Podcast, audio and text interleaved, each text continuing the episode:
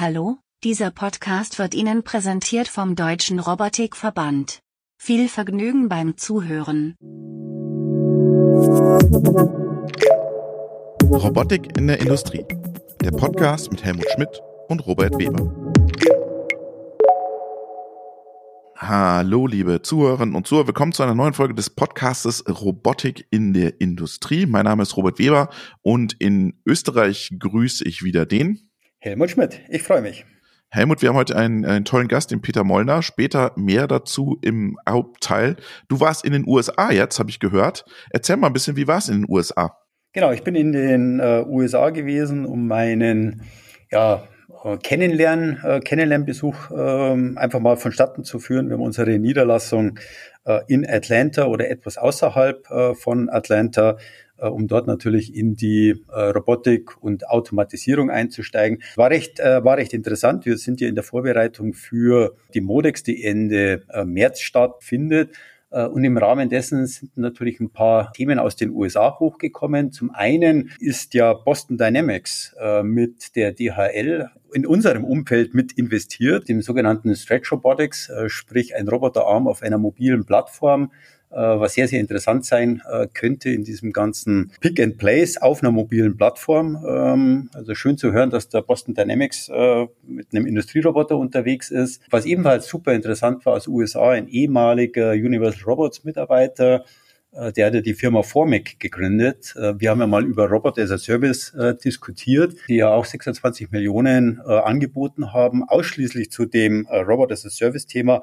Also man sieht, das nimmt ähm, Fahrt, nimmt Fahrt auch in den USA an speziell dort, und das ist rückblickend auf die Frage, wie es war, ähm, ist es natürlich das Thema Working Capital, CapEx, OPEX in den USA ein, ein, ein, heißes, ein, ein heißes Thema, weil natürlich auch die, sagen wir mal, Mindestlohngehälter ähm, die Automat der Automatisierung teilweise entgegen, äh, entgegenstehen. Äh, und was in, in hochautomatisierten Warehouses passiert, sieht man halt in den ähm, Produktionsbetrieben teilweise nicht. Da ist man noch hinten dran und deswegen tut sich Automatisierung in den USA sehr, sehr schwer. Und deswegen ist schön, dass äh, gerade amerikanische äh, Firmen auch dort helfen, Geld zu bekommen und dort natürlich ein bisschen Gas geben können, würde ich jetzt mal sagen das, das, das ist, ist auch meine Einschätzung. Als ich war mal für die Logistik ein paar Mal drüben, ähm, so unsere ganzen TGWs, Vitrons, SSIs, die machen da richtig Geschäft, weil die großen äh, Retailer, wie du gesagt hast, die automatisieren auf Teufel komm raus, weil dieser, dieser, dieser Druck in diesem Retail-Markt enorm ist. Aber wenn du dann wirklich an Produktionsautomatisierung schaust, da, da ist es dann immer noch viel Hand ja, wenig Automatisierung. Genau, es ist relativ viel Hand, Handarbeit. Äh, auch, äh, sag mal, es gibt ja auch sehr viele Kleinunternehmen. Und jetzt rede ich nicht von den Großkonzernen, die sind natürlich ähnlich wie in Europa oder Asien äh, ganz vorne mit dabei. Äh, aber der typische KMU in den USA äh, ist sehr hemdsärmlich, sehr wenig automatisiert und äh, teilweise auch old-fashioned unterwegs. Äh, und da helfen natürlich äh, lokale Investments, um auch die, den amerikanischen Markt dort voranzubringen. Das ist manchmal erstaunlich, äh, denn ich hätte erstmal vermutet, die sind deutlich weiter, äh, aber im Vergleich zu Europa tatsächlich tut sich da noch eine Lücke auf. Aber ist das, eu ist das eure Zielgruppe, diese kleinen Mittelständler da in den USA? Äh, die erste Zielgruppe sind auch für uns erst einmal die, Gro die großen, äh, großen Mittelständig, äh, Ständler, aber auch die großen Automobilzulieferer. Äh, die ja, sagen wir mal, über die Automatisierung schon äh, die, die Kosten optimieren müssen. Also die ZFs, Schefflers und Konsorten sind erst einmal das erste äh, Zielepublikum, äh, auch für uns, Continental und wie sie alle heißen. Denn dort ist das Automatisierungs-Know-how ist dort, äh, alle europäischen äh, Fabriken sind äh, etwas besser aufgestellt, um jetzt halt für, für äh, AGVs natürlich vorbereitet zu sein. Ähm, also dort kommt man schneller zum Zug. Aber die große breite Masse, ähnlich wie bei Cobots, wird irgendwann einmal der, der, der KMU natürlich sein. Äh, aber heute steht der eine Milliarde plus Kunde, die sind entsprechend aufgestellt. Okay, spannend. Ich habe noch was im aktuellen Teil. Robco, kennst du ja auch, ne, aus ja, München, genau. ähm, kriegen einen neuen Vice President's Revenue und zwar, jetzt äh, Überraschung, Überraschung, der Marco Dutenstädter geht zu Robco. Ah, das ist interessant. Okay. Ja, von Wandelbots zu Robco äh, mit Frank Thelen jetzt zusammen, weil Frank Thelen ist ja bei Robco da äh, investiert äh, und der Marco soll jetzt für Revenue sorgen. Also ähm, ich habe ihn schon eingeladen heute. Ich habe ihm sofort eine E-Mail geschrieben, hey Marco, dann äh, musst du jetzt mal so vor dem Podcast kommen und uns erzählen, wie du mehr Revenue machen willst. Äh, interessiert alle natürlich in der Branche. Aber interessante Personalie. Ab März geht's bei Marco los. Ja, also ist ja, ist ja ein sehr interessantes Konzept äh, mit diesem zusammensteckbaren ähm, Roboter. Die haben ja gerade ihre Zertifizierung erhalten. Genau. Äh, ich bin nur immer erstaunt, was für tolle Titel es mittlerweile gibt äh, bei Startups. Vice President äh, Revenue, genau. Ja, hört, sich, hört, sich, hört sich cool, hört sich cool an. Äh, auf der anderen Seite, ähm, und das ist ja auch eine Überleitung äh, nachher zum, zum, zum Peter, Robco und Konsorten geht gut ab. Es ist ja groß durch die Presse gegangen, Yuanda äh, äh, Cobot-Hersteller, der äh, Insolvenz angemeldet hat, was sehr erstaunlich ist in einem der dynamischsten, der dynamischsten Märkte, ähm, zeigt auf der anderen Seite, ja, so einfach ist es doch nicht. Ähm, also es ist, muss mehr sein wie nur das Produkt. Äh, und das heißt jetzt hinsichtlich Demarco, ich drücke ihm die Daumen, äh, dass das mit Dropcon Konsorten natürlich ins Fliegen kommt. Ja, sehr schön. Und dann habe ich noch was, das dürfte vielleicht auch dich interessieren, Stichwort Automatisierung. Ähm, ich, ich gehe jetzt einen Schritt weiter und zwar gehen wir auf die Kommunikationsebene. Der Stefan Hoppe hat vor einer Woche, also Präsident der OPC Foundation, für den ging letzte, letzte Woche ein Traum in Erfüllung, nämlich One Accepted OT to IT Connection based on OPC via MQTT, supported by all major vendors of the world. Also Google ist dabei, AWS ist jetzt dabei, Microsoft ist dabei, IBM ist jetzt dabei, Siemens Mindsphere ist jetzt dabei. Also für die OPC Foundation äh, war das letzte Woche ein richtig tolles Ding. Bis auf die Feldebene jetzt von der Cloud runter ist das jetzt das Ding, ähm, das auch die großen äh, Hyper Hyperscaler alle unterstützen. Also ähm, ich, ich finde das ja in der Logistik, ihr seid ja viel auch Logistik und Automatisierung, da finde ich OPC-UA ja noch wenig, aber vielleicht kommt da jetzt noch mal was so richtig. Ja, das gibt dem Ganzen auf jeden Fall noch mal einen Schub. Das wird eben einen Schub geben. Bei uns wird das Thema VDA 2020 diskutiert äh, und auch OP2A. Also es wird uns sicher einen Schub geben und wird sehr, sehr interessant bleiben. Mhm. So, und jetzt haben wir schon unseren Gast zweimal angeteasert. Äh, und zwar ist uns jetzt zugeschaltet der Peter Mollner. Hallo Peter, grüß dich. Hallo. Was hast du eigentlich für einen Titel? Was hättest du gern für einen Titel? Weil wir gar nicht Senior Vice President Revenues. Was würdest du dir so einen Titel wünschen? Ich glaube, dass so ein Titel gar nicht so entscheidend ist. Wir wollen ja was machen und was umsetzen und äh, so ein Titel soll, glaube ich, immer mehr vortäuschen, als dass man dann was macht. Also deswegen, am, am liebsten heiße ich Peter. Am liebsten bist du der Peter. Was machst du, Peter? Stell dich ganz kurz den Zuhörern und Zuhörern vor. Also ich bin gerade äh, verantwortlich bei der Firma Scheffler, das äh, Robotics-Komponentengeschäft aufzubauen. Ähm, da haben wir vor äh, drei Jahren angefangen, uns diesen Markt intensiver anzuschauen. Wir sind ja schon immer ähm, sehr intensiv mit dem Thema Lagern in, im Markt Roboter und Cobots unterwegs, äh, haben aber gesehen, dass wir einen ganz äh, spannenden Satz an Innovationen in der Pipeline haben, um Robotern und speziell äh, Cobots äh, zu helfen, wettbewerbsfähiger zu werden. Äh, und dieses Geschäft aufzubauen, ist meine Rolle, ähm, um ähm, Scheffler da auch die Möglichkeit zu geben, seine Stärke auch jenseits der Lager zur Verfügung zu stellen. Ja, und das bedeutet jetzt, wir bieten an Wellgetriebe äh, für Leichtbauroboter.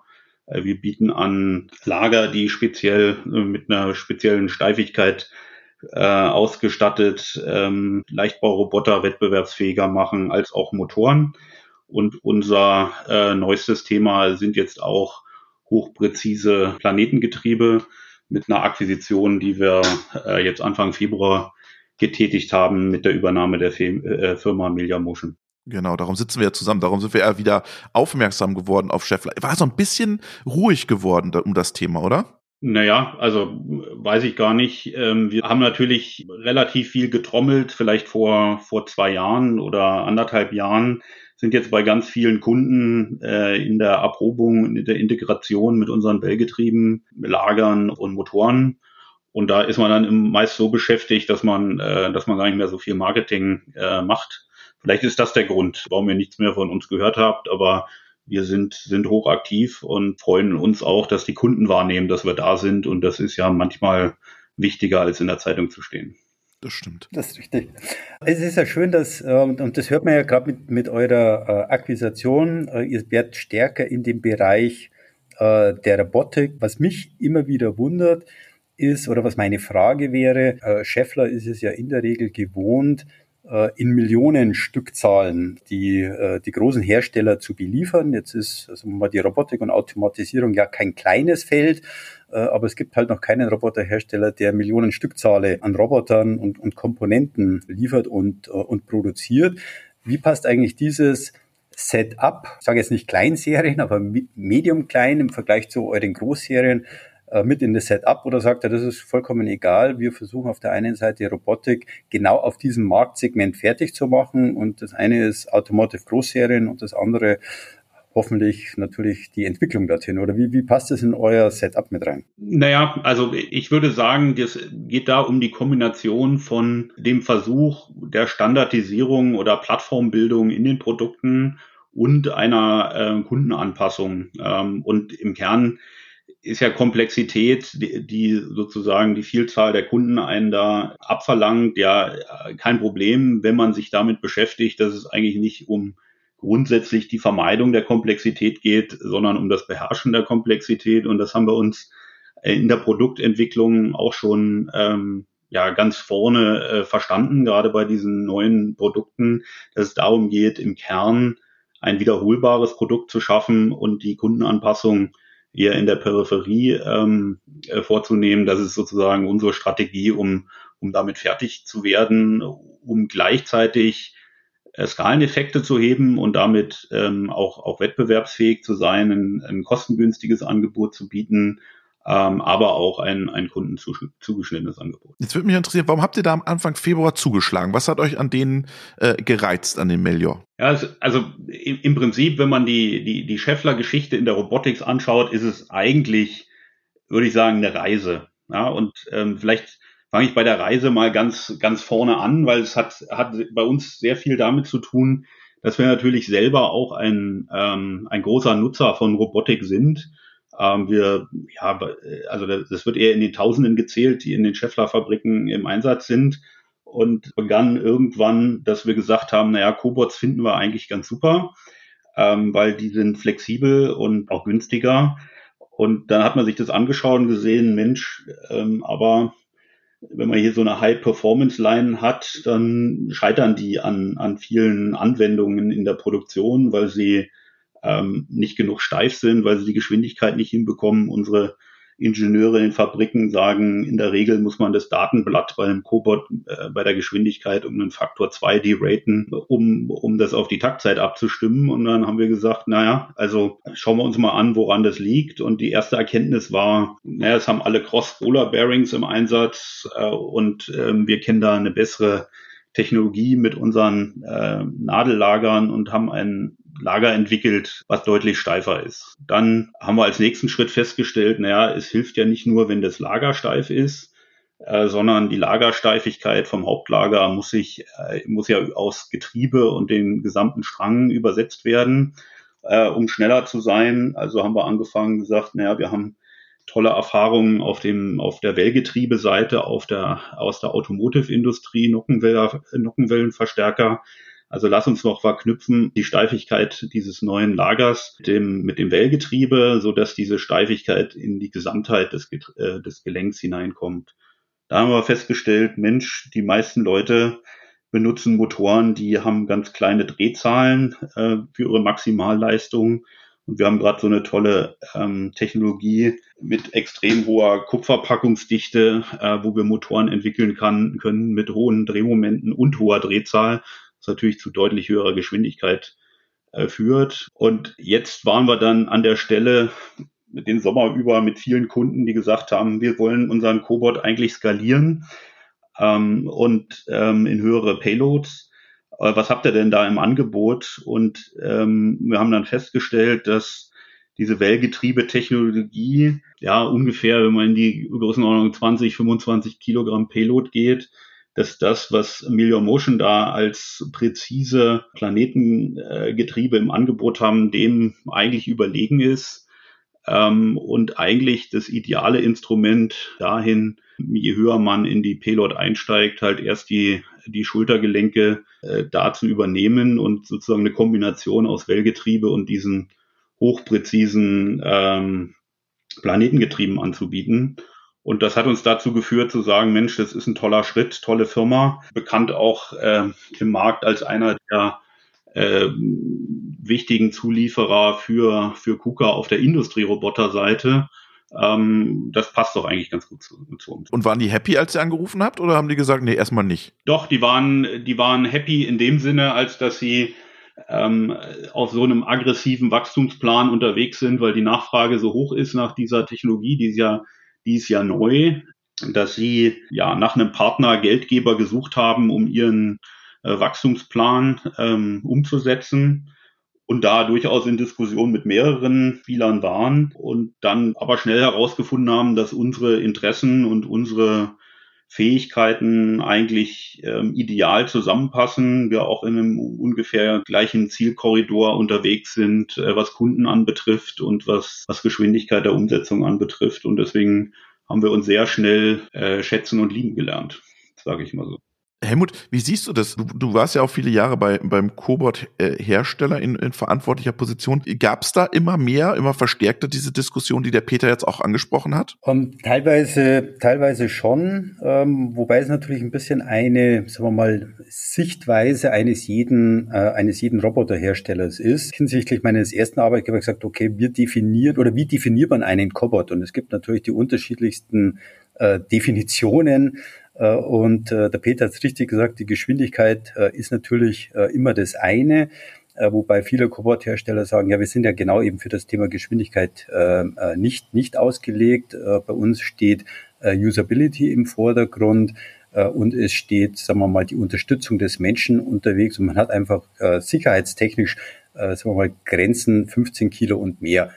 Klar kann man mit Häuten, Sensoren und so weiter die, die Thematik und die Geschwindigkeit erhöhen, dann ist man relativ schnell und nahe bei einem Industrieroboterhersteller. Deswegen ist es, würde ich sagen, ähm, ein ganz wichtiges Thema. Geschwindigkeit ist das größte Bottleneck, äh, aber es hängt oft am Roboterhersteller, wie definiert er eigentlich sein Produktportfolio äh, und wo ist die Abgrenzung dann zum Industrieroboter. Aber klar, Payload und äh, Pick Time, die limitieren drastisch und da können natürlich neue Komponenten das auf jeden Fall helfen und unterstützen. Deswegen ist der Ansatz äh, auf jeden Fall der richtige. Glaubst du, Peter, dass das noch ein Unterscheidungsmerkmal ist, wenn ihr jetzt äh, auf den Markt kommt? Äh, weil wir reden ja immer hier in, dieser, in diesem Podcast ja auch äh, über Plattform, Wandelbots für Plattform und wir sprechen gar nicht mehr über, über die Hardware-Komponenten und jetzt geht ihr da wieder einen Schritt rein mit neuer Technologie. Glaubst du, dass, noch mal, dass das noch ein Unterscheidungsmerkmal sein kann? Also de definitiv, sonst würde, also wenn ich es nicht glauben würde, ähm, hätten, hätten wir es nicht gemacht und würden uns da nicht fokussieren. Ich habe neulich mal eine, eine Studie aus 2015 gesehen und verglichen mit dem, wo wir heute stehen in der Cobot-Ausbreitung. Ja, und da ging man davon aus in den Träumen von 2015, dass wir ungefähr zehnmal mehr Cobots derzeit äh, im Markt hätten, als wir es derzeit haben. Ja, also jetzt waren also die Träume deutlich höher oder die, die Annahme der Geschwindigkeit deutlich höher, als, als das Thema jetzt tatsächlich äh, sich umgesetzt hat, zumindest wenn man zurück sechs Jahre zurückgeht. Und, und wenn man jetzt anschaut, warum ist das denn so und darüber nachdenkt, gibt es aus meiner Sicht drei, drei Themen. Das eine ist das, was der Helmut gerade angesprochen hat. Das ist das Thema Usability.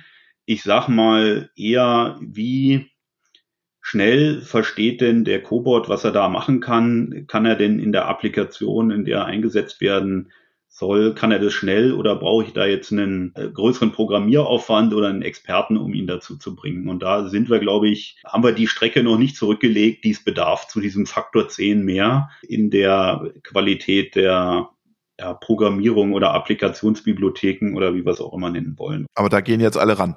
Genau, aber unter künstliche Intelligenz, aber wir sind sozusagen deutlich langsamer unterwegs im Markt und alle stürzen sich darauf, genau. Ja, das zweite Thema ist das Thema Plattformen an Werkzeugen. Ja, ähm, wie kriege ich jetzt meinen Schrauber oder meinen Greifer oder meine Kamera äh, in den Roboter integriert? Auch da gibt es ja interessante Lösungen, wenn man da ähm, den Marktführer anschaut. Ich meine, mir persönlich wären unabhängige Lösungen da lieber als, äh, als herstellerabhängige, aber auf jeden Fall der Ansatz ist der richtige, wie integriere ich schneller.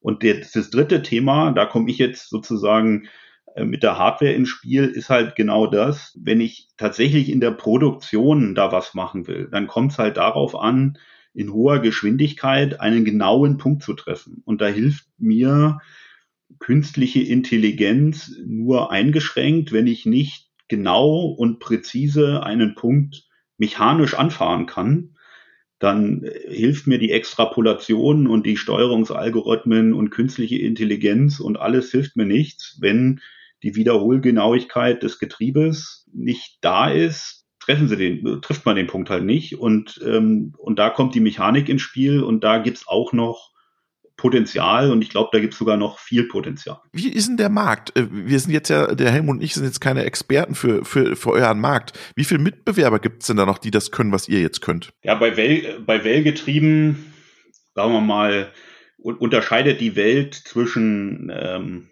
einem, der das schon ganz lange gemacht hat und da auch ein, ein sehr erfahrener Player ist und sagen wir mal, den jungen Wilden, zu denen ich uns jetzt auch zählen würde, die sozusagen jetzt versuchen, äh, da ähm, durch äh, Technologie oder Ideen äh, oder auch Erfahrungen ähm, sich ein Teil, äh, ein Teil des Marktes mit ihren Erfahrungen zu sichern. Bei uns geht es halt dahin, wir kommen aus bei den Wellgetrieben bringen wir halt eine Menge Erfahrungen aus der Automobilindustrie mit, wo wir Wellgetriebe verkaufen. Also Materialtechnik spielt da bei uns eine Rolle. Ähm, dann bringen wir natürlich dieses Lagerthema mit, äh, wo wir in der Lage sind, Lagerlogiken in, äh, in Getriebe hineinzubringen und da sozusagen eine bessere Integration zu finden ähm, als auch glaube ich, dass wir dem Thema Digitalisierung, also wie simuliere ich denn so ein Getriebe, wie kann ich das simulieren, ähm, ganz viel Aufmerksamkeit gewidmet haben und dadurch auch den sozusagen den Sollpunkt äh, besser ähm, treffen können. Das ist, glaube ich, die Wellgetriebe-Geschichte. Ähm, aber da gibt's gibt's jetzt eine ganze Menge junge Wilde, die das erkannt haben und, und den Markt. Und was, und was entscheidet der Preis? Geht's da knallhart nur über den Preis? Ja, nee, es gibt, geht, also ich meine, Preis spielt wie immer ähm, auch eine Rolle, aber es geht auch um das Thema Lebensdauer. Weil wenn man so einen Cobot hat, will man ja auch nicht ständig irgendwelche Gelenke ausbauen. Und da gibt's halt einige, die sehr stark auf den, auf den Preis setzen und dann äh, stimmt die Lebensdauer nicht. Dann geht's um das Thema wie viel Drehmoment ähm, kann ich denn ähm, transportieren mit so einem Getriebe. Das bestimmt im Prinzip dann, welche Getriebegröße ich nehmen muss und die Getriebegröße bestimmt das Gewicht. Also je stärker man Drehmomente transportieren kann, deswegen weniger Gewicht packe ich in die Gelenke und damit kriege ich auch mehr Payload raus. Also da gibt es schon noch andere Optimierungspunkte und, und Steifigkeit ist auch so ein Thema. Ähm, wir haben jetzt einen Kunden, herausgefunden hat, dass wir auch ganz toll in Kippsteifigkeit äh, sind und er plötzlich sozusagen eine, eine Größe an Getriebe niedriger mit uns gerade in der, in der Schulter gehen kann und dadurch substanziell halt sowohl Gewicht einspart als auch, auch Kosten, weil wenn man dann eine größere niedriger kommt, ist natürlich auch der Preis geringer. Also das, das sind so die Optimierungspunkte auf der Getriebeseite. Und, und ich glaube, der nächste Punkt, da kann ich jetzt heute noch nicht in der Tiefe drüber reden, aber ähm, da ihr auch zur Hannover Messe kommen werdet, werden wir halt dann hingehen und sagen, wie können wir denn jetzt Mechanik und Sensorik integrieren? Das ist sozusagen auf unserer, äh, auf unserer Pipeline die, die nächste Stufe. Testen wir auch so mit dem einen oder anderen Kunden schon. Also Intelligenz. Genau. Wie bringen wir jetzt die Intelligenz in die Mechanik rein? Ähm, das ist sozusagen unser nächster Schritt und stellen wir dann intensiver auf der Hannover Messe vor. Und was hast du da vor? Also wenn wir es da vorstellen, dann würde ich natürlich unser, unseren Aufschlagpunkt auf der Hannover Messe heute noch nicht verraten. also ähm, der Stand, der Stand ist da und ich finde es natürlich jetzt schade, dass es nicht im April ist, sondern jetzt erst äh, Ende Mai. Äh, hat jetzt so ein bisschen äh, den Marketing, die Marketingaufregung etwas verschoben, aber ist halt so. Vielleicht nochmal äh, meiner, du, ähm, meiner Frage, weil der Robert hat das Thema Preis äh, gerade angesprochen. Ich meine, die meisten Hersteller, Wettbewerber äh, sind ja alteingesessene, du hast ja selber gesagt, alteingesessene Unternehmen, inklusive paar junger Wilder, die ja alle aus einem, äh, aus einem sehr professionellen Umfeld äh, kommen. Äh, wenn ich jetzt Richtung Asien schaue, wo jeden Tag ein neuer Cobot-Hersteller äh, auftaucht, 20, 30, 40, 50 neue, wie siehst du die Thematik, äh, dass eher dann, sagen wir mal, Low-Cost-Themen kommen, dann vielleicht für den asiatischen Markt, ich weiß es nicht, denn die haben ja heute bei den herkömmlichen noch nicht, äh, noch nicht die Tür geöffnet, aber irgendwann ist das Volumen womöglich dort da. Igos geht ja auch einen komplett anderen Weg hinsichtlich Low-Cost-Robotik. Ähm, siehst du das irgendwie oder sagst du, nee, wir, wir äh, Klar ist Preis wichtig, aber am Ende ist Technologie, Genauigkeit, Steifigkeit, also eure eure USP der, der, der, der Bringer und äh, ja, man hat ein, ein anderes Produkt mit für einen anderen Markt womöglich. Oder wie, wie siehst du die möglichen Low-Cost-Anbieter aus, aus anderen Märkten? Naja, also ich, ich, ich fange mal ganz oben an. Ich fange mal nicht beim, beim Getriebe an, sondern beim Cobot, äh, beim Cobot selber. Also äh, gibt ja da intensive Preisauseinandersetzungen. Wie du gesagt hast, gibt es auch jede, jede Woche vielleicht 20 mehr Hersteller. Jetzt wir als Kunde schauen uns aber eigentlich nur noch eingeschränkt das Thema an, was kostet der Cobot selbst? Ja, weil die Frage, die man sich stellen muss, was kostet mich eigentlich den Cobot in der Applikation, also bei uns in der Produktion, zum Beispiel in der Montage von einem Lager, ähm, den zu enablen, das zu tun. Ja, das, das ist unser Use Case. Und da gibt's Leute, die, da ist der Cobot möglicherweise halb so teuer. Ähm, aber der Entwicklungsaufwand, den ich treiben muss, um da irgendwelche Greifer ähm, hinzubekommen oder die Positionierung zu finden, ist, ist immens. Und bei uns ist es zumindest so, dass im Mittel der Cobot-Preis nur ein Drittel eines Projektpreises ist. Das ist heute so das, das mittlere Thema. Also äh, das Dreifache des Cobot-Preis gibt man aus, um, um den in der Applikation äh, fähig zu haben. Und ähm, da nützt es mir halt nichts, wenn der Cobot jetzt irgendwie 30 Prozent günstiger ist, ich aber auf der Engineering-Seite, was eigentlich meine Engpass-Ressource ist, ähm, dann das Dreifache ausgeben muss, dann ähm, kostet halt das Projekt mehr. Und, und da haben wir jetzt mehrere solche Beispiele gehabt, die waren sehr verführerisch auf der Cobot-Preisseite, aber haben wir, ich möchte sagen, Jahre an der Softwarestabilität äh, arbeiten müssen und da deswegen sind wir zumindest da vorsichtiger, da jedem, jedem Preistreiber hinterher zu laufen. Das ist natürlich in, in irgendwelchen, keine Ahnung, wenn ich, ähm, wenn mein Zielmarkt ist, irgendwie Teller in eine Spülmaschine in der Pizzeria einzuräumen, ähm, dann, dann ist da die Verfügbarkeitsfrage vielleicht ja auch nicht so entscheidend wie ähm, ich mache einen Assembly, ein Assembly in einem Industriebetrieb, der ähm, Vertragsstrafen zahlen muss, wenn er seine Lager nicht rauskriegt.